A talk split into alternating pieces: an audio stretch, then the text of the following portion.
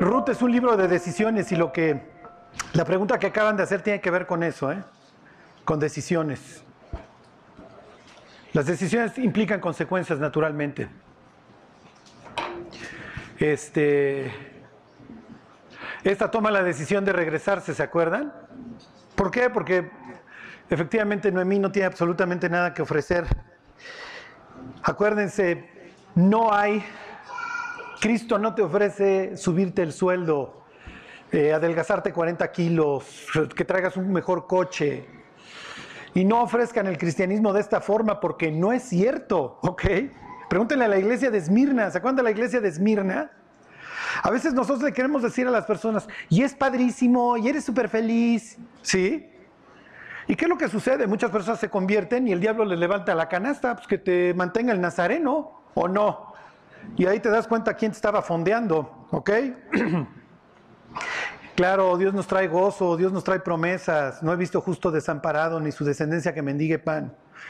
Y como Dios trae gozo, nosotros lo traducimos al idioma siglo XXI, nosotros traducimos gozo a felicidad. Pero la felicidad depende de las circunstancias, el gozo depende de tu relación con Dios. El gozo es independiente a las circunstancias. Lo que quiero que entiendan es que todos los que han aceptado a Cristo no lo hicimos porque porque nos iba a ir increíble, ¿ok? Porque de hecho no nos va, ¿ok? Bueno, miren, tenemos gozo, nos ahorramos muchos problemas, eh, nuestras familias se reconstruyen, amamos a las personas que tenemos cerca, perdonamos, olvidamos, vivimos libres de culpa, todo esto es increíble. Pero Cristo de entrada no, no, es, no sería un, un siglo XXI de llamen las siguientes 36 horas. ¿Ok? Desgraciadamente luego uno ve en la tele los canales cristianos y dice, en el nombre de Dios yo decreto que se te va a quitar el cáncer, nada más manda esta ofrenda, ¿no? Y dices, mija, mejor sigue pagando tu quimioterapia, ajá, porque por más lana así no funciona Dios, o sea, y Dios no tiene tasa de retorno, si tú ofrendas no quiere decir que Dios te vaya a dar más lana, ¿ok? Ahora, le importó a esta chava, le importó un comino, le importó un comino, no me pidas que te deje ni que me parte de ti. A donde quiera que fueres, iré yo. Tu pueblo será mi pueblo y tu Dios será mi Dios. Así me haga Dios y aún me añada. ¿Ok? Entonces prefiere vivir en la pobreza en Israel que buscarle en, su, en donde siempre ha estado. ¿Sí se entiende? Ok. Bueno, entonces habían hecho sus convenios. Ok, ya me estoy yendo al revés. Ok, llega a las puertas de la ciudad y se toma la decisión. A ver, les voy a hacer una pregunta y va con, con jiribilla. Bueno, va con, con, clave. Los que ya leyeron el libro de Ruth, ¿cuántas personas creen que intervinieron en la decisión de permitir a Ruth que entrara? ¿Mandé? No. No han leído el libro de Ruth, ¿verdad? Tiren el TV Notas, tiren la tele, tiren el iPad, por favor. ¿Cuántos? ¿Cuántos se reúnen para ver qué va a pasar con Ruth y vos? Diez. Lo más probable es que son diez, acuérdense, si van a las puertas de la ciudad. Claro, no lo, no lo conocen, pero ¿se acuerdan? Yo soy ahí el de migración y entonces llega Noemí, Noemí, ¿cómo estás? Felicidades, qué bueno que regresaste. ¿Qué me hubiera dicho Noemí? No, no me llames placentera, llámeme Mara, llámame amargura, porque tú me viste cómo me fui, éramos ricos, perdimos todo y vengo hoy sola, perdí a mi marido, perdí a mis hijos. Bueno, no vengo sola, vengo con esta moabita. Uy, uy, uy, a ver, espérame, no, tú no puedes pasar. ¿Por qué quieres pasar? Tú no puedes pasar. Hijo, es que hubieras visto el rollo que me echó, me dijo que no, que no se va a apartar de mí, aunque yo no tengo nada que ofrecer. Imagínense la inmigración con la cara de este pelo. Esto es como cuando Chelas deja de chupar, ¿sí me explicó? Y entonces llega la reunión familiar y Chelas, ¿qué te vas a ahogar hoy? Siempre andas con tu rollo de que para qué me invitan si ya saben cómo me pongo y ahora estás con tus tehuacanes y Biblia bajo el brazo y eres aleluyo y... Ajá. Y entonces el de inmigración impresionado, ¿para qué quieres venir con una viuda? No tiene nada que ofrecerte, perdió todo. Sí, pero es que ustedes están en, en pleno avivamiento y el avivamiento presenta un Dios atractivo y yo quiero ser parte de, aunque sea recogiendo migajas. ¿Se acuerdan de esta gentil que va a los pies de Cristo y le dice, sana mi hija? No, sana mi hija, no, tú no eres judía. Y no está bien quitarle el pan a los niños y dárselo a los perros, sí, pero aún los perros agarran las migajas. Mm, ok, está bien. Tienes la suficiente fe. Yo creo que Cristo pensó, tienes mucho más fe de lo que he visto en todo Israel, pero bueno, ok, está bien. Sí. Entonces, ¿en serio, Ruth? Sí. ¿Por qué quieres venir? Es que yo quiero que el pueblo de ustedes sea el mío, yo quiero que su Dios sea el mío, pero no hay lana, no hay para ti nada. Sí, no me importa. Les pregunto, ¿cuánto vale la paz? ¿Cuánto vale el gozo? ¿Saben cuántas personas todos los días entran al infierno porque no quisieron desprenderse de lo que tenían? Ahora, ¿necesita Dios nuestros bienes? En lo más mínimo. Pero la persona dice, tengo un negocio ilícito, me dedico a esto, me dedico al otro, y si sigo a Cristo, lo voy a perder. Entonces prefiero retener lo que tengo y entonces pierdo mi alma. Y como dice Cristo, ¿qué recompensa dará el hombre por su alma? Y piensen las sandeces por las que los seres humanos rechazamos a Dios. Es que tendría que dejar de tomar, tendría que dejar de fornicar. Y Dios dice, ¿qué te importa? La otra opción es el infierno. ¿Prefieres? es que tendría que dejar mi orgullo, es que tendría que reconocer que estoy mal, tendría que humillarme. Sí, y... ¿No prefieres ir al cielo? No, Dios, mejor me la rifo. Además, el infierno igual es como un anuncio de tequila cazadores o de cerveza sol. No, no, no, no, no. Está re oscurito y no hay nadie. Y las únicas voces que escuchas son gritos a lo lejos. ¿Quieres? Es el lugar de la exclusión mía. O sea, ahí no voy, ahí no estoy yo. Y eso va a ser lo más espantoso a las personas que vayan al infierno, que van a ver a Dios, Dios los va a condenar y su único recuerdo de Dios va a ser un juez. y van a saber toda la eternidad que nunca lo van a ver como dice Primera de Tesalonicenses, quedarán excluidos de su presencia. Perdón, es segunda capítulo 1. Ok, entonces ya pasa Ruth. Y Ruth, pues sí, efectivamente es pobre. ¿Se acuerdan? Pero había ciertas leyes en Israel para que, para que el mundo, bueno, no para que el mundo, para que Israel no, no hubiera pobres, para que no hubiera pobres en Israel. ¿Por qué hay pobres? Bueno, por la cudicia humana. Entonces, Dios les dice, durante sus ciegas, porque aparte tienen ciegas a lo largo del año. No me refiero a invidentes, ¿ok? O sea, tienen cosechas todo el año, ¿ok? Dice, no puedes, ¿se acuerdan?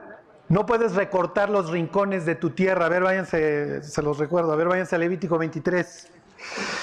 Uf, ¿se acuerdan? Y esto es espantoso. ¿Por qué? Porque Dios, tú me dejas a, mi criterio, como poli, ¿se acuerdan? Lo que sea su criterio, joven. Ajá. Me dejas a mi criterio, ¿qué tan generoso debo ser? No me exiges una cifra. Si Dios dice, sí, no te exijo ninguna cifra. Oye, pero ¿tienes alguna tasa de retorno? Pues mira, Timber anda sobre el 6% anual, mira, yo ando sobre el signo de interrogación.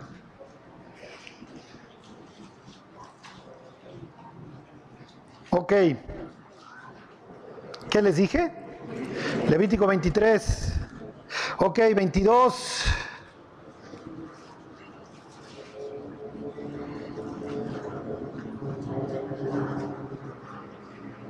Dice, cuando segare la mies de, la ahora sí estamos hechos, ¿eh? Cuando segare la mies de vuestra tierra, no segaréis hasta el último rincón, ni espigarás tu ciega para el pobre y para el extranjero, la dejarás. Yo Jehová vuestro Dios. ¿Ok? Entonces, cuando Israel le iba bien, era natural que atraía ciertos extranjeros. Entonces, muchos extranjeros venían a vivir, como en el ejemplo de las migajas de Dios. Eran muchísimas. Cuando David hereda el reino a Salomón, la Biblia dice que la plata no era estimada. Tenían una casa de oro. Imagínense que hubiera una casa de oro en México. Ya todos hubiéramos ido con el cincel a las 3 de la mañana y el martillo, ¿ok? No, ahí nadie pela. Bueno, es el templo, no es que nadie pele, pero no, no me interesa robarlo. Ay, mira una onza Troy de plata. Ay, tírala. ¿Ok? Entonces le dice que no va a rincar, no va a rincar, hijo, ahora sí, hijo, ya empiezan a estar narcóticos, pero bueno, ok, no vas a, cosechar hasta los rincones, o sea, las esquinas de tu tierra las vas a dejar sin cosechar. Ok, pero Dios sí tiene vista satelital, entonces Él va viendo los terrenos de Abraham, los terrenos de el que quieran, Salmón, Aminadab, ahí está el terreno de voz, y ve que unos tienen unos esquinones sin cosechar, y otros tienen, bueno, pues nada más cabe una persona, ¿ok? El problema, como les decía la otra vez, no dice cuánto mide el rincón. Oye Dios, ¿y de cuánto estaremos hablando el rincón o de qué porcentaje estarás hablando de rincón? Y Dios como poli le dice, se lo dejo a su criterio, ¿ok? Lo que usted quiera. Y dice que no puedes espigar, lo que se te va cayendo, no lo puedes recoger. ¿Ok? Entonces, aquí tiene una persona espigando y vamos a pensar que este pues, es uno de los trabajadores de voz y él va recogiendo los costales, se le van cayendo cosas. Lo que se le va cayendo no se puede regresar. Y una vez que tú haces tu cosecha, vamos a empezar que tú dices, voy a empezar mi, a cegar mi terreno de este a oeste, ya no puedo como impresora regresarme y volverlo a hacer. Todo lo que no coseché la primera, ya lo perdí. ¿Ok? Y les voy a decir qué es lo peor. ¿Cuántos ricos habrán habido que se metían a espigar? Eso es lo peor. En donde ahí ya se demuestra, como les diré, la codicia y la falta de fe del corazón humano. Porque, bueno, pues tú ves a los pobres y tienen derecho a estar recogiendo, pero imagínense que detrás también va un cuate rico recogiendo y dices, oye, bueno, pues de lo perdido hasta lo que aparezca mi cuate. Sí, esto es, y les voy a poner un ejemplo. Vamos a pensar, Ustedes no sé si sepan, la Tierra fue diseñada para sustentar al ser humano. ¿Alguna vez han visto un superama vacío? Nunca lo van a ver. Somos hoy 7 mil millones o los que seamos de personas y el mundo está lleno de alimentos. Tan lleno que tiene ciertos precios. Y cuando sobra, ¿saben qué se hace con esos alimentos? Se tiran, se tiran. ¿Se pudieran regalar a los pobres? Por supuesto que se pudieran regalar a los pobres. ¿Por qué no lo regalan? Porque saben que los ricos irían por ellos. Y entonces tumbarían el precio. Hay gentes que nunca van a poder acceder a eso. Entonces dáselos a ellos. No, porque sé que los ricos vienen y se meten. Como dice Cristo, los pobres siempre los van a poder tener. ¿Por qué? Por la, codicia en sus corazones. Esto es como cuando ves salir al tipo en el jaguar rico de las tiendas de liste. Y dices, ¿qué te ahorraste? Bueno, pues me ahorré como 20 pesos por producto. ¿En serio? Cuando el hombre cae, Dios se la canta. Vas a cosechar con el sudor de tu frente. Va a haber problemas. Ahora, ¿quieres que la cantidad de pobres sea menor? Vuélvete un tipo generoso. Este es como su, vamos a pensar, su servicio, su servicio, su sistema de seguridad social. Entonces los pobres vienen a recoger, vienen a recoger. Y es más, hay un año en donde ni siquiera tienes derecho, ¿cómo les diré?, a sembrar. Y lo que hay, dice Dios, abre las puertas, maestro. Esto lo, vamos a ir viendo porque tiene que ver todo con la historia. Ok, entonces ahí viene Ruth y Ruth viene a espigar. Entonces ahí anda recogiendo, recogiendo, recogiendo. Y entonces se la encuentra a vos. Bueno, no es que se la encuentre, se la presenta a quién? El Espíritu Santo. Muy bien. ¿Quién te va a presentar a tu cónyuge soltero? Muy bien, yo espero. Ajá, yo espero. Acuérdense que si no, les arranco las greñas. ¿Ok? La casa y las riquezas son herencia de los padres, mas la mujer prudente es herencia de quién? De Dios. Ajá. Mi mujer lo sabe perfectamente. Ajá. Ella dice, esta es herencia de Dios. Y yo le digo, tienes razón, mijita. ¿Ok? Te sacaste la lotería. Miren, se los digo de broma, pero el día que yo le propuse a mi mujer que fuera mi novia para que nos casáramos, le dije, cómprate ahorita el cachito y te lo sacas, mija. ¿Ok? Y hasta la fecha me dice, ¿cómo no compré la lotería ese día? Ok.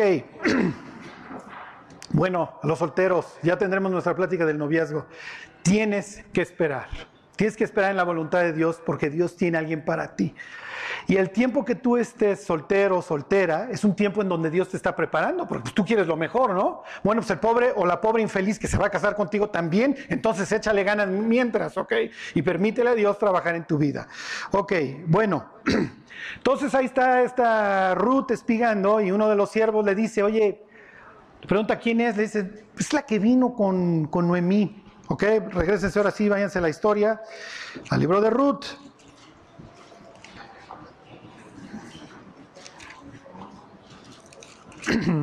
ok. ¿Se acuerdan que la semana pasada leímos estos pasajes este, en, otras versiones que dice que cayó por suerte o por casualidad? Ok, no es casualidad. si lo entienden, el sentido del pasaje es ese, que no es por casualidad que Noemí llega a esa tierra. Perdón, este, Ruth. No llega a este terreno espigar por casualidad. ¿Quién está detrás de todo? Dios, Dios está de casamentero, ¿ok? Dios está de celestino, ¿ok? bueno, entonces le dice, bueno, le cuenta la, le cuenta la, la historia, ¿no? Entonces le dice 8, 2, 8. Ruth 2.8 le dice vos, Ok, vos quiere decir dispuesto fuerte, es capaz. Y vamos a ver por qué, tiene que ver esto. Pero en él hay fuerza, en él hay, la capacidad para que me entiendan. Eso quiere decir, a vos le podemos decir capaz o dispuesto o fuerte. En él hay fuerza. Literalmente es en él hay fuerza, ¿ok? Bueno, le dice 2.8. Entonces, capaz, si así lo quieren ver, o fuerte, le dice, oye hija mía, no vayas a espigar a otro campo, ni pases de aquí, y aquí estarás junto a mis criadas. Es muy importante que recuerden esto porque se está construyendo una historia. Cuando le dice, vas a ser como mis criadas. Mira bien el campo que siguen y síguelas, porque yo he mandado a los criados que no te molesten. Y cuando tengas sed, ve a las vasijas y bebe del agua que sacan los criados. ok, entonces Piensen que ahí va un cuate cosechando y va guardando. ¿Qué hacían los pobres? Bueno, pues buscaban al más brutito o al que tuviera mal de Parkinson y le fuera bailando que se le iban cayendo las cosas, ¿ok? Pero ¿qué pasaba? ¿Qué pasaba muchas veces con los segadores cuando tenían a dos, tres personas acá? Pues obviamente se hartaban y era de, ya, sí me explico, ya, lárgate, ¿ok? Y entonces les dice vos a sus gentes, no, la vayan no le vayan a gritar, no la vayan a tratar mal, porque va a ir detrás de ustedes recogiendo todo lo que se les caiga. Y más adelante vos todavía va a ir más lejos, como Cristo fue más lejos en nuestra vida. ¿eh? Porque es más, les va a decir, váyanle tirando. Váyanle tirando. Y luego le dice a Ruth, pues obviamente ahí la ve y dice, Ruth, ven acá, ven a comer con nosotros. Y el propio vos le da de beber. Miren, Dios no tenía ninguna responsabilidad para con nosotros. Nos la ganamos, somos pecadores, estamos destituidos de la gloria de Dios. Pero Dios fue mucho más abundante, como dice la Escritura, Dios contesta mucho más abundantemente de lo que pedimos o entendemos. La ley nos condenaba, pero Dios fue mucho más allá de la ley. Mandó a su Hijo, lo mató y después de haberlo matado, nos busca. Esto parece ridículo. ¿No se acuerdan en el video de los bautizos que dice una persona contando su testimonio? Para mí implicaba un gran privilegio que Dios haya descendido y quisiera habitar en mi corazón. Y no solamente eso, sino que Dios nos da dones. Sí, ¿para qué? Para que nos podamos servir unos a otros. Y eso es lo que está reflejando el Redentor aquí. Ven, ven, mija. ¿Ok? Bueno, entonces le dice, versículo 10. Ella entonces bajando su rostro se inclinó a tierra y le dijo, ¿por qué he hallado gracia en tus ojos para que me reconozcas siendo yo extranjera? Ok, ¿me, regresas tantito, mi Juan? Aquí les viene otra cosa que es muy, muy importante. Les hago una pregunta. ¿Ruth es una extranjera, sí o no? ¿Por qué? ¿Eh? Ok, eso es moabita porque la dejaron pasar.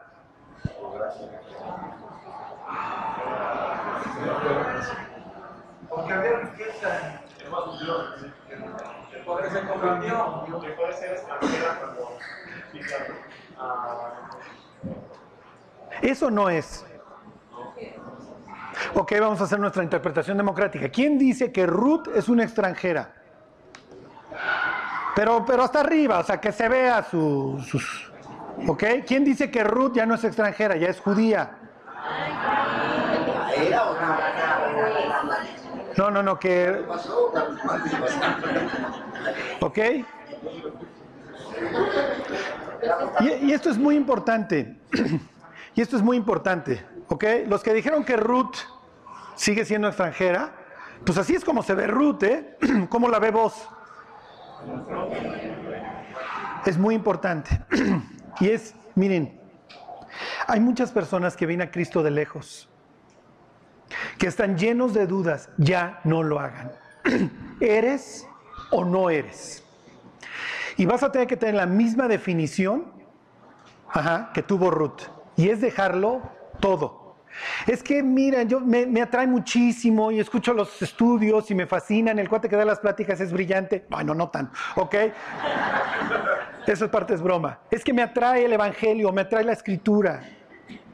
Pero tendría que dejar esto, tendría que dejar aquello. Es que estoy atado a mis raíces, es que no puedo dejar a la lupita, es que no puedo dejar la droga, no puedo dejar el alcohol, no puedo dejar esto. ¿Qué te impide seguir a Dios? ¿Cuándo te vas a llamar a ti mismo frente al resto del planeta cristiano y vas a decir, sí, soy aleluyo? ¿Y qué? Tu pueblo será mi pueblo y tu Dios mi Dios. y muchísimas personas así somos. Vemos a Dios hacia lo lejos y vemos llover y no nos mojamos. Oye, que estás yendo a los domingos, son los rollos de mi esposa. Y Dios dice, ¿rollos de quién? Y por dentro oran, Señor, discúlpame. Sí. En serio, imagínense la muchacha que llega con su papá y le dice, papá, creo que estoy medio embarazada. A ver, mi hija, ¿estás o no estás? ¿Eres o no eres? Y aquí Ruth se presenta a sí misma como una extranjera y dices, Ruth, ya no eres, porque si fueras moabita no, no pudieras estar acá. Tú no puedes entrar a la congregación de Israel. Ruth lo va a entender más adelante. Vos lo va a entender más adelante. Dios ya lo entendió. ¿Ustedes creen que Dios ve a Ruth como una moabita, maldita, de un pueblo maldito? Por supuesto que no. Ya la adoptó. Cuando Dios te perdonó, ya te adoptó. Más a todos los que le recibieron a los que creen en su nombre, les dio potestad de ser hechos hijos de Dios. Si tú has vuelto a nacer, eres hijo de Dios. Ya deja de verte como un extranjero. Empieza a ver como lo que eres, un hijo de Dios, y opera bajo ese principio. Tienes una nueva identidad. Claro, el diablo siempre te va a estar recordando que tú eres un moabita putrefacto, por eso haces lo que haces. ¿Se acuerdan cuando veíamos lo de la identidad en Cristo? lo que eres ahora, eres un hijo de Dios. Por eso las palabras de Ruth hasta aquí, y vos le va a seguir el cuento, ¿eh? todos los cristianos, todas las personas tenemos que madurar. Aunque los dos son un par de tipazos, ¿ok? Tanto Ruth como vos. Aprovecho, porque les voy a ir haciendo el comercial, porque eso tiene que ver todo con el noviazgo, ¿eh? La forma en la que estos hombres, bueno, este, esta pareja llevó su relación. Quiero decirle a las muchachas, no vayan a buscar un tipo inferior a vos. Me refiero espiritualmente. Busquen a un cuate como vos, dispuesto a hacer la voluntad de Dios. Cueste lo que cueste, porque le va a costar una la nota, ¿eh? Y sí, el matrimonio cuesta una lana, ¿ok? Pero bueno, a los hombres nunca, jamás se vayan a conformar con algo menos que Ruth. Tiene que ser una persona que esté dispuesta a dejarlo todo para seguirlos a ustedes. Hay unos que se fueron allá a predicarle en los 70 allá a los Aucas, Elizabeth Elliot. Su esposo era Jim Elliot. Los mataron los Aucas a todos los hombres. Y Elizabeth Elliot regresó un año después allá a Ecuador. Y cuando la vieron le dijeron, nosotros fuimos quienes matamos a, a tu marido. Sí, pero Dios me, Dios me ordenó regresar y sé que los tengo que perdonar. Y obviamente hubo un avivamiento entre los Aucas del Ecuador. Era Ruth, le mataron a vos, pero Ruth hizo el trabajo. Ok, y entonces le dice, se los vuelvo a leer, ella entonces bajando su rostro se inclinó a tierra y le dijo, está bien, ¿eh? esa es una señal de respeto, pero lo que a continuación le dice, hasta cierto punto no está bien, le dice, ¿por qué he hallado gracia en tus ojos para que me reconozca siendo yo extranjera? Si hubiera estado su tío Charlie en ese instante, le hubiera dicho, Ruth, tú ya no eres extranjera, mija, y deja de comportarte como tal, o deja de verte como tal. Tú tienes todos los derechos de cualquier ciudadana israelí. Sí, pero no me los toman en cuenta.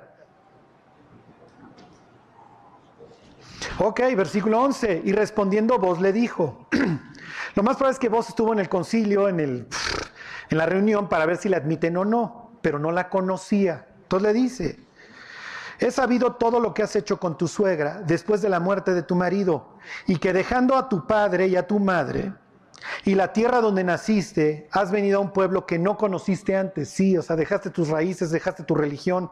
Es lo que le echan a los cristianos. Es que traicionaste la religión, es que hiciste esto, es que hiciste el otro. Jehová recompense tu obra y tu remuneración sea cumplida de parte de Jehová Dios de Israel, bajo cuyas alas, a ver, regrésame tantito, Juanito, has venido a refugiarte. A ver, ¿quién se acuerda cuál es la palabra de ala? ¿Cómo se dice? ¿Se acuerdan? ¿Cómo se dice esto? Canafim, muy bien. Canafim. ¿Se acuerdan que eso quiere decir ala o esquina o extremadura? Y está la muchacha excluida de la congregación de Israel, ella porque tiene flujo de sangre constante y llega por detrás y agarra las alas del maestro. ¿Por qué? Porque había una profecía que decía, pero a ustedes que temen el nombre del Señor, nacerá el sol de justicia y, sobre, en sus alas traerá qué? Salud. Y entonces esta se acuerda de sus estudios de la Biblia de niña y entonces dice, cuando venga el Mesías en sus canafim, trae salvación. Y entonces va y agarra las canafim, agarra la esquina del borde del manto del maestro. Y entonces, ¿qué es lo que encuentra? Salud. Y le dice, vos, le doy gracias a Dios porque tú has venido ahora a refugiarte debajo de las alas de Dios, de las de la canaf. ¿Se acuerdan? De casta le viene al perro porque su bisnieto años más tarde va a escribir un salmo que dice que el que habita al abrigo del Altísimo vive a la sombra del Omnipotente y más adelante dice, con sus plumas te cubrirá y debajo de sus alas estará seguro. Jerusalén, Jerusalén, que matas a los profetas y apedreas a los que son, te son enviados. ¿Cuántas veces los quise juntar como que, como la gallina junto a los polluelos debajo de sus canafín y no quisieron? Pero Ruth sí quiso. Las fiestas son increíbles porque aquí estamos durante la siega. Díganme una fiesta que tiene lugar durante la siega. ¿Cuál? Primicias, muy bien, díganme otra. Sí, tabernáculos, pero eso ya es en las, en las lluvias primeras. Díganme otra. Pentecostés. ¿Saben qué leen los judíos durante Pentecostés? El libro de Ruth. ¿Cuándo nació la iglesia?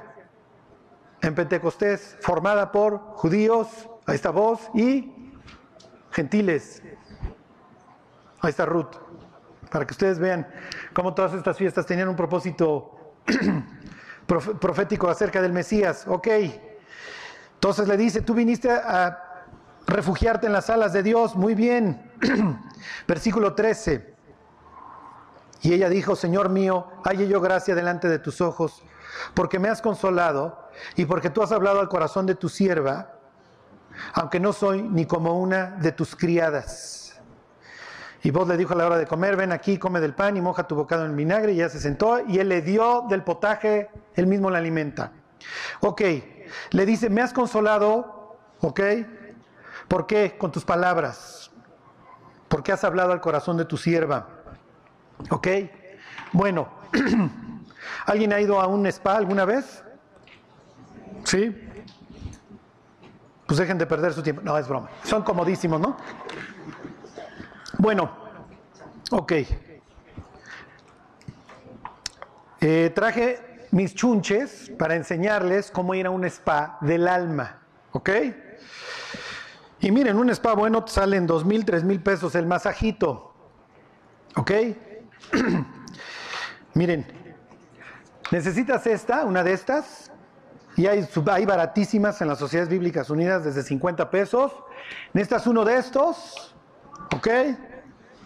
Necesitas unos de estos también, si lo alcanzan a ver. ¡Oh! ¿Ok? Y uno de estos o donde lleven su música.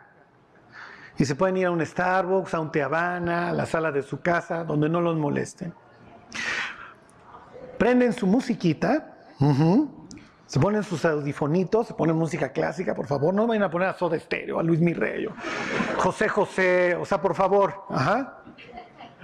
Se los ponen y que Dios les hable al corazón. Y ese es el spa del alma. Hágase una vez al día, media hora, 40 minutos. Y les recomiendo una vez por semana, hora y media, dos horas. Y que Dios los esté consolando. Que Dios les esté hablando. Qué horrible invitar a un Dios al corazón para jamás escucharlo. Nunca darle chance de hablarnos, de consolarnos. ¿Qué está haciendo el redentor, con la sierva? La está consolando. ¿Cómo? Está diciendo las palabras al corazón. Ruth ha pasado de ser, igual que nosotros, una extranjera, y esto va en progresión, a ser una sierva. Al igual que lo somos hoy nosotros. ¿Ok? Entonces, por favor, váyanse a la espada del alma todos los días. Es baratísimo, ¿eh? El masaje se te olvida el otro día que corres o lo que sea.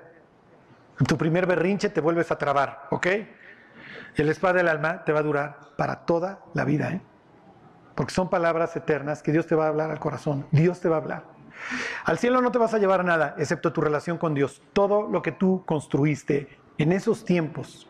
He aquí tú amas la verdad en lo íntimo, dice David, y en lo secreto me has hecho comprender sabiduría. ¿Cuál es el problema del cristianismo hoy? Que no entramos al secreto de Jehová. No nos vamos a la espada del alma, ¿ok? Hijo, me, me relajo con la tele, me relajo con lo que ustedes quieran pero no le doy ese tiempo a Dios de calidad en donde me pueda hablar al corazón y termine y le podamos decir como Ruth a Dios, gracias porque tus palabras, lo que me hablaste al corazón, me ha traído consuelo, me ha traído esperanza. Ok, sigue la historia. Bueno, versículo 15. Luego se levantó para espigar y vos mandó a sus criados diciendo que recoja también espigas entre las gavillas y no la avergoncéis. y dejaréis caer para ella algo de los manojos y lo dejaréis para que lo recoja y no la reprendas. Ok, muy bien. Y entonces ahí estuvo y ahí estuvo. Y entonces llega a su casa, versículo 19. Entonces la ve llegar con las manos llenas. ¿De dónde, has espigado hoy y a dónde has trabajado? Porque no es normal que la gente pobre llegue con tanto, es lo que le quiere decir Noemí. Le dice, bendito sea el que te ha reconocido. Y contó ella a su suegra con quien había trabajado y dijo, el nombre del varón con quien hoy he trabajado es vos.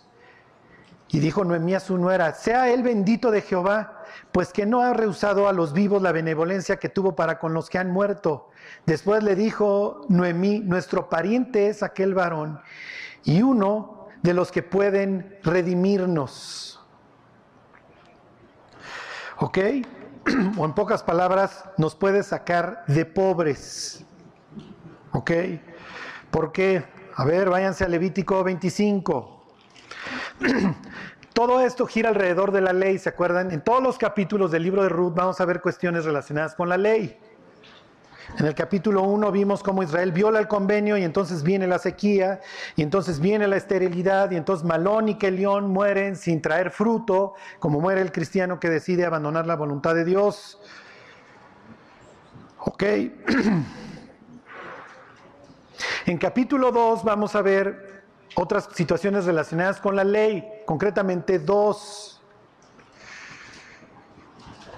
Ok, dice, ¿qué les dije? Levítico 25.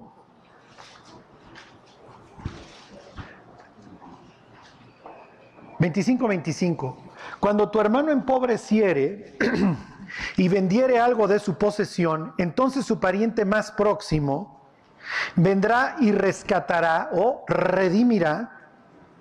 ...lo que su hermano hubiere vendido... ¿Ok?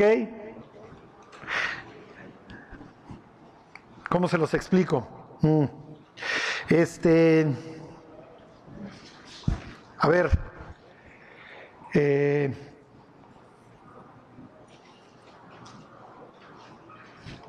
se los pongo de este ejemplo. Y ahorita, les digo dónde dice esto en la ley. La, la tierra en Israel no se podía vender a perpetuidad. Tú no podías vender un terreno y ya el dueño al que se lo vendiste ya se quedó con él para siempre vendías lo que en términos jurídicos de hoy sería el usufructo, el uso y el disfrute del terreno, pero no la propiedad. La propiedad siempre se la quedaba el dueño original. ¿Por qué? Claro, porque la tierra de quién es, de quién es la tierra de Israel. ¿Por qué creen que los judíos después de vagar dos mil años regresan a esa tierra? ¿Por qué nadie tomó posesión de esa tierra definitivamente y siempre fue un pantano? Porque la tierra es de Dios y Dios se ha encargado de demostrarlo todo, todo, todo el tiempo. ¿eh?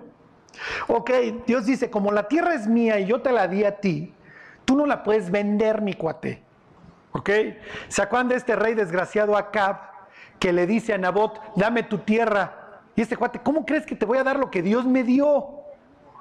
Seas el rey o seas quien sea, y entonces la mujer de Acab lo manda a matar, y entonces este se roba la viña, y Dios se la canta, donde lamieron los perros la sangre de Nabot, ahí Acab van a lamer tu sangre. Y más tarde la de Jezabel, entonces, ¿ok? Entonces, ¿cuánto podías tú vender la tierra o el usufructo? Exactamente, máximo 49 años. En el año 50 la gente regresaba a su tierra. A ver, ahí mismo. Dice, el 25.8. Y contaréis siete semanas de años, o sea, siete veces siete años, de modo que los días de las siete semanas de años vendrán a ser 49 años. Entonces harás tocar trompeta eh, fuertemente en el mes séptimo, a los diez días del mes, el día de la expiación, haréis tocar la trompeta por toda vuestra tierra. Y santificaréis el año 50 y pregonaréis libertad en la tierra a todos sus moradores. Ese año os será jubileo y volveréis cada uno a vuestra posesión y cada cual volverá a su familia. Entonces, según faltaran años para el jubileo, vendías el usufructo más caro, más barato. ¿Sí se entiende? Si tú estás en el año 45, ¿cuántos años estarías vendiendo? Cuatro, miren, sí podemos con la aritmética. Ok, si estás en el año 20, ¿cuántos años estás vendiendo? ¿24? No, 29. Ok, bueno, hay que repasar las tablas y todo, ¿ok? Bueno, ok, cuando se fue el Imelec de Israel, ¿qué hizo con sus tierras? Las vendió. Vendió el usufructo. ¿Cuánto falta para el jubileo que las recupere Noemí? Pues quién sabe. Váyanse ustedes a saber en qué año se fueron, pero se ve que todavía le cuelga y esta chava no puede recuperar su tierra, porque cuando se fueron las perdieron. Ahora el Imelec cree, se le hace fácil, me voy a Moab, hago una lana y regreso el día de mañana y lo pago. No, mi cuate, no te puedes ir lejos de la voluntad de Dios y creer que vas a regresar simplemente rico. ¿Cómo vas a regresar? Como regresó Noemí, pobre y sin nada. Y no me refiero monetariamente, acuérdense. Ok, entonces dice, versículo 25, cuando tu hermano empobreciera y vendiera algo de su posesión, entonces viene el pariente más próximo y rescata lo que su hermano hubiera vendido. Vamos a pensar que lo vendiste en el año 30, quedan 19. ¿Qué hace tu hermano? Le paga al cuate que tú le vendiste la tierra los 19 años de usufructo o de rentas. ¿Sí me explico? Llega a ver cuántas rentas faltan, ¿no? 19 años de rentas. Te las pago por Adela, mi cuate. Y le digo a mi hermano, ya, ahí está tu tierra otra vez, chambéala. Y tú y yo ya nos ponemos de acuerdo. Pero mientras yo te rescaté, mi cuate regresa a tu tierra. ¿Sí se entiende? ¿Qué es lo que sucedía muchas veces? Redimo la tierra del cuate al que se la vendiste y me la dejas a mí chambear y yo la, yo la disfruto. O nos vamos a michas o lo que sea. Pero el redentor muchas veces tiene un beneficio. ¿Sí lo entienden? Esto es muy importante para el resto de la historia. Ok, chavas, fíjense en su cuñado, ¿ok? A ver, váyanse a Deuteronomio 25. Hay otra norma. Hay otra norma aquí que tiene que ver todo en la historia. Fíjense que el domingo pasado fui a, celebrar el Día de las Madres y adivinen quién estaba en el restaurante. Bueno, sí, efectivamente estaba mi mamá. Pero adivinen, adivinen qué personaje famoso estaba ahí. No, uno que siempre les menciono, Sebastián Rulli. No le pido nada al cuate, ¿eh? No, no, no. sí lo vi, dije, no, no le pido nada.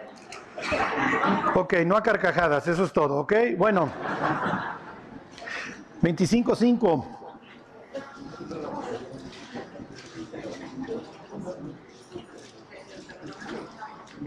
Ok. Dice, cuando hermanos habitaren juntos y muriere alguno de ellos y no tuviere hijo, la mujer del muerto no se casará fuera con hombre, con hombre extraño, su cuñado se llegará a ella y la tomará por su mujer y hará con ella parentesco.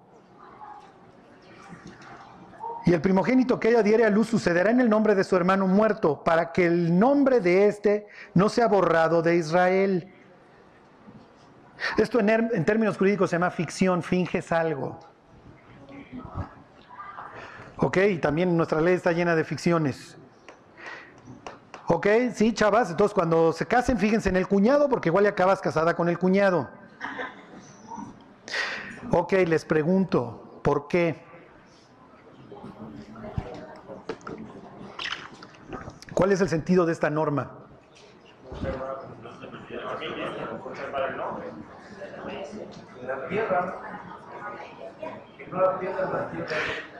Miren, sí, pero quiero que vayan más profundo. Ok.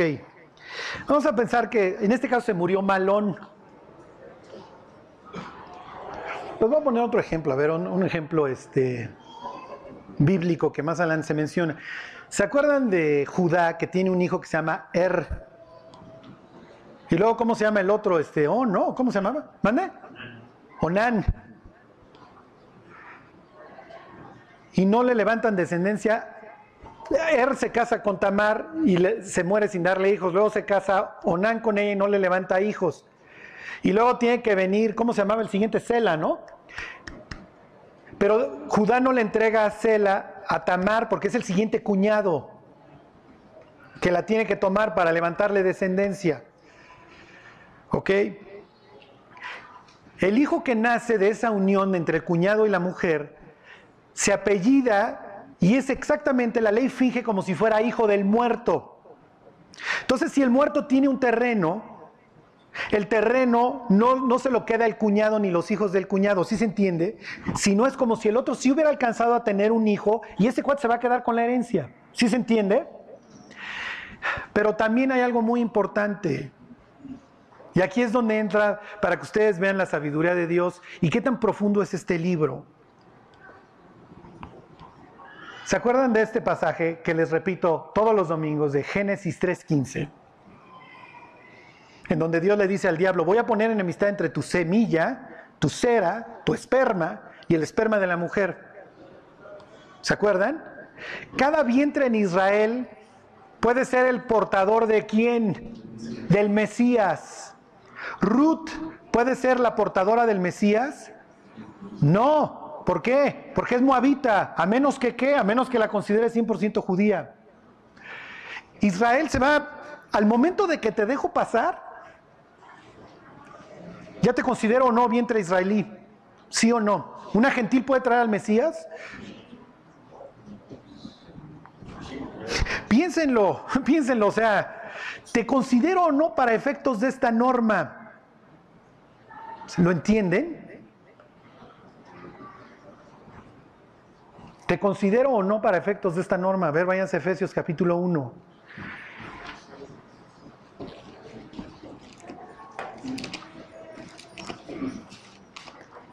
¿Cómo va a traer una moabita al, Mesías? Si es moabita, está prohibido que ella entre. Piensen las implicaciones de la gracia. Les hago una pregunta. Ruth ¿Trajo al Mesías? Sí, sí lo trajo. ¿El vientre de Ruth sirvió para traer al Mesías? Sí, sí, sí, sí. Vuelvo al punto. ¿Por qué dejas de ver tu vida como lo que eres? Es que sí, Dios, yo entiendo que tú me perdonaste y que tú tienes cosas para mí, pero es que en serio, no sé, yo sigo siendo un extranjero, yo... Y Dios dice, ya déjalo. ¿En qué estás confiando? ¿Crees que te redimí, sí o no? ¿Crees que eres mi hijo, sí o no? Y si lo crees, entonces compórtate como lo que eres. ¿Ok? 1.3. Dice, bendito sea el Dios y Padre de nuestro Señor Jesucristo, que nos, que nos bendijo con toda bendición espiritual en los lugares celestiales en Cristo. Todas las bendiciones, ya, Dios te las dio. Si tú has vuelto a nacer, si tú le pediste perdón a Dios e invitaste a Cristo a tu corazón, eres un hijo con todas las prerrogativas, con todo lo que ello implica. Fíjense ahí mismo, capítulo 2. Por tanto, acordaos de que en otro tiempo vosotros, los gentiles en cuanto a la carne, Erais llamados sin circuncisión por la llamada circuncisión hecha con mano en la carne. En aquel tiempo, fíjense qué bonito vivíamos, estabais sin Cristos, alejados de la ciudadanía de Israel y ajenos a los pactos de la promesa, sin esperanza y sin Dios en el mundo. Pero ahora en Cristo Jesús, vosotros que en otro tiempo estabais lejos, habéis sido hechos cercanos por la sangre de Cristo, porque Él es nuestra paz, que de ambos pueblos hizo uno, derribando la pared intermedia de separación. ¿Se acuerdan que había una pared por la que ya no podías pasar? ¿Se acuerdan en el templo? Ok. Ahora, regresense a la historia. Ya, ni modo, no, no vamos a alcanzar. Pero bueno, da tiempo para que la lean.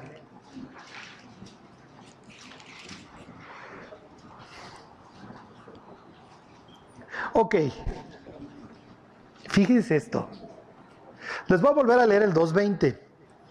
Y dijo Noemí a su nuera, sea el bendito de Jehová, pues que no ha rehusado a los vivos la benevolencia que tuvo para con los que han muerto. Después le dijo Noemí, nuestro pariente es aquel varón y uno de los que pueden redimirnos.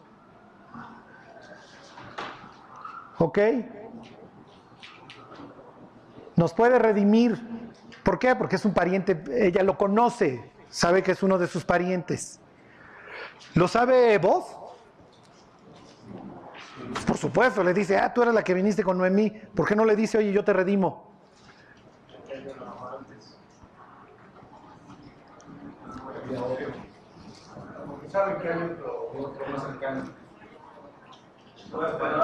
Lo que les quiero decir es, ¿por qué no le propuso ahí redimirla?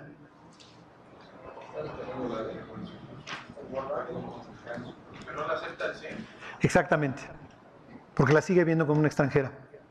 Qué padre que ya viniste, pero yo tengo mis reservas contigo. ¿Ok? Y este tipazo va a tener que ser exhortado a hacer la voluntad de Dios. Como Dios nos está moviendo todo el tiempo, ¿eh? Ok, Versículo 22, pues ya Noemí ya entra, ya vio que Dios anda de casamentero. Y Noemí respondió a Ruth, su nuera, mejor es hija mía que salgas con sus criadas y que no te encuentren en otro, en otro campo.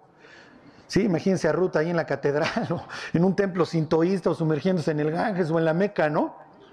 Mejor quédate con el Redentor. Y entonces estuvo pues junto con las criadas de voz espigando hasta que se acabó la siega de la cebada y la del trigo. Ya pasaron tres meses y vos no haces un movimiento. Y vos ahí impávido viéndola. Y lo más probable es que babea por ella, ¿eh? porque la admira. Ok, bueno, pues ni modo, le va a tener que llegar. Ella ya es tipo siglo XXI, ¿ok? 3.1. Después le dijo su suegra Noemí, hija mía, no, no te he de buscar hogar para ti y para que te vaya bien ¿No es vos nuestro pariente con cuyas criadas has estado casi casi estos tres meses y el babotas no hace nada? Ok, he aquí el aviento esta noche la parva de las cebadas. Te lavarás pues y te ungirás y vistiéndote tus vestidos irás a la era, mas no te darás a conocer al varón hasta que él haya acabado de comer y de beber. Y cuando él se acueste, fíjense las instrucciones, ¿eh? Y cuando él se acueste, notarás el lugar donde se acuesta e irás y descubrirás sus pies Esto es muy fuerte. ¿eh? Y te acostarás ahí y él te dirá, y él te oye, hoy sí es, ok, y él te dirá lo que, haya, lo que hayas de hacer. Y dicho y hecho, esta chava va hasta que ya está acostado vos, ya está dormido, y le descubre los pies. Tal vez los pies es un eufemismo, ¿eh? Para otro órgano viril. ¿Ok? Porque la Biblia se refiere a el niño que sale de tus pies, refiriéndose al umbral. ¿Ok? Pues esta chava sí es aventada, para que me entiendan. O sea, imagínense que una noche estás dormido y de repente. Ah, caray, tú sí no te andas con rodeos, ¿eh? Ok, no va a haber pretorta. No hay torta. Ok, al contrario. Al contrario, y con esto terminamos. Ok. Aconteció que a la medianoche se estremeció aquel hombre y se volvió, y aquí una mujer estaba acostada a sus pies. A ver, regrésame, Juanito, a mi. Ponme otra vez las canafim, las. Ok, para que se acuerden lo que hizo Cristo con nosotros. Entonces él le dijo, ¿quién eres? Y ella respondió, yo soy Ruth, tu sierva. Extiende el borde de tus canafim, extiende tus alas sobre tu sierva, por cuanto eres pariente cercano. ¿Qué le está diciendo? Haz lo que tienes que hacer. Los gentiles aparecen de esta forma en la escritura. Hagan de cuenta que está el, el reparto principal, que son puros judíos, y de repente Dios avienta al escenario gentiles. No encuentro en este hombre ninguna falta, le dice el gentil Pilato al Sanedrín. ¿Y cómo tiene que ser el, el cordero? Sin falta, le suena, muchachos, le suena. Dice Raab la ramera, yo sé que el Dios de ustedes creó los cielos y la tierra. Despierta Israel. Maestro, no es necesario que entres a mi casa, porque yo soy un hombre que da órdenes, dice el centurión. El éxito del ejército romano y pregúntenle a Aníbal, con quienes daban unas tranquisas, y por eso soportaron todos los embates de don Aníbal y no los alcanzaron porque el cuate se quedó a kilómetros. Era la línea. Los romanos guardan la línea. Ese es su éxito, su disciplina férrea. Entonces le dice el centurión a Cristo: No tienes que venir a mi casa a sanar al siervo. Yo le digo a este cuate, vete allá, y el cuate va, y le digo a este cuate, ven para acá y viene. Y si no, yo tengo la capacidad como centurión de aplicar la pena de muerte. Así que no, es necesario que entres, di la palabra y va a sanar. Y alza los ojos Jesús y dice, no he encontrado esta fe en Israel. Él dice que porque yo lo diga, Jairo me dijo, ven y pon tus manos. El otro cuate me dijo, ven y pon tus manos. Este cuate dice, con que lo digas, yo ya sé qué va a pasar. ¿Se dan cuenta cómo irrumpen los gentiles en la escritura? Una vez acompañé a un señor judío a la sinagoga, están rezando en hebreo, le digo, ¿qué están rezando? Y entonces ya me dice, este es el rezo que estamos haciendo. El primer rezo decía, te doy gracias a Dios que no soy mujer. Y dije, estoy totalmente de acuerdo. Sí, Señor, amén. ¿Ok? Lo siguiente, el siguiente rezo es, te doy gracias que no soy gentil. Ahí ya estuve un poco en desacuerdo, me sentí nacón. Si dije, no. ¿Sí? Y dices, oye, ten cuidado con lo que rezas. Porque ahí está Ruth, ahí está Raab, ahí está el centurión, ahí está la chava sirofenicia. Todos estos que irrumpen en la escritura, está Caleb, ahí está Don Perro, Caleb. Y aquí está Ruth diciéndole, ¿soy o no soy mi cuate? Y él se voltea y hagan de cuenta que Ruth hizo esto. ¿Me vas a tratar como judía o no me vas a tratar como judía? ¿Puedo o no puedo traer al Mesías? Pero acuérdense que es un tiempo de avivamiento en Israel y los israelitas están felices, amando y siguiendo a Dios. Y una iglesia que está viviendo un avivamiento, ¿qué es lo que hace? Atrae, atrae. ¿Por dinero? No. Porque ya voy a ser feliz y me junto con los cristianos? No. Pero sí vas a encontrar a Cristo y te vas a poder refugiar debajo de sus alas. Y debajo de sus alas estarás seguro. Vivirás al abrigo del Altísimo. Vivirás a la sombra del Omnipotente. Y vas a encontrar lo que estás buscando, vas a encontrar la paz que tanto anhelas. Le vas a encontrar propósito a tu vida, vas a descubrir por qué Dios te creó. Versículo 10, esto se lo dije yo a mi mujer el día que me le declaré. Bendita seas tú de Jehová, hija mía, que has hecho mejor tu postrera bondad que la primera, no yendo en busca de los jóvenes. Ajá. Pues yo soy un medio vejestorio junto a ella, ¿ok? Sean pobres o ricos. Ok, la belleza, dice la escritura, es vana. Vana es la hermosura y engañosa la gracia. La mujer que teme al Señor, esa será alabada. ¿Qué es lo primero que llenamos? La pupila. Pero en serio, ¿quieres llenar la pupila o quieres hacer la voluntad de Dios? Es que es bien lindo. Sí, deja que te cases, se le va a quitar. Ajá. Ey, en serio, en serio, así es. Todos los que tenemos más de tres semanas de casados lo sabemos. ¿Ok? Versículo 11. Ahora pues no temáis, hija mía, yo haré contigo lo que tú digas, pues toda la gente de mi pueblo sabe que eres mujer virtuosa. Y ahora, aunque es cierto que yo soy pariente cercano, con todo eso, hay pariente más cercano que yo. Ta, ta, ta, ta. Y ahí le dejamos. Lo que quiero que se lleven es que aquí no hubo ningún acto inmoral, ¿eh? Para nada. Para nada. Al contrario. Le dice, ¿sabes qué? me caso contigo. Aunque me implica, aunque me implica una bronca. Y eso lo veremos más adelante porque es otra de las tantas enseñanzas del libro de Ruth. Pero por vía de mientras, por más impresionado que está vos con Ruth, él dice, yo pongo mi relación en las manos de Dios. Y si tengo que renunciar a ella, renuncio. Para mí está por encima de mis emociones la voluntad de Dios. Y aunque cada uno es como se lo recetó el doctor, sí, porque ella lo admira, este, lo ve como una bendición, lo ve como un buen hombre, y aunque él la admira porque la ve como una mujer virtuosa, efectivamente, él le dice, ¿sabes qué? Hay una persona más cercana que yo. Y pues, hija, la voluntad de Dios es la voluntad de Dios. Y si nosotros somos el uno para el otro, pues seremos el uno para el otro. Pero si no lo somos, ¿qué quieres que yo haga? Ok, la pregunta de los 64 mil es, ¿queremos hacer la voluntad de Dios? La Biblia dice que la voluntad de Dios es, ¿se acuerdan? Buena, agradable y perfecta. No os conforméis, no se hagan con la forma del mundo, dice Pablo, sino transformaos por medio de la renovación de vuestro entendimiento, para que comprobéis cuál sea la buena voluntad de Dios, agradable y perfecta.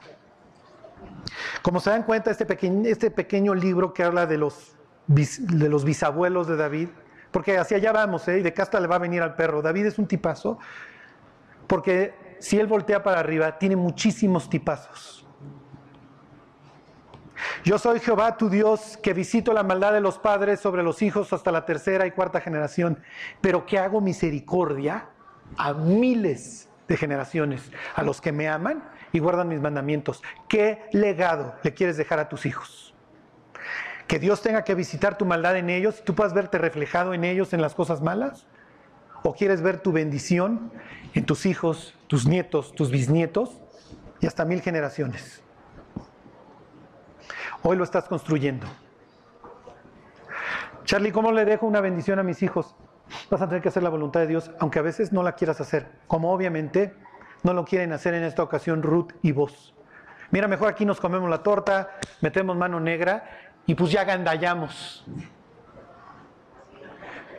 Pero tanto vos como Ruth quieren la enchilada completa, quieren la bendición por completo. Sigue a Cristo. Sigue a Cristo. Y tendrás la bendición completa.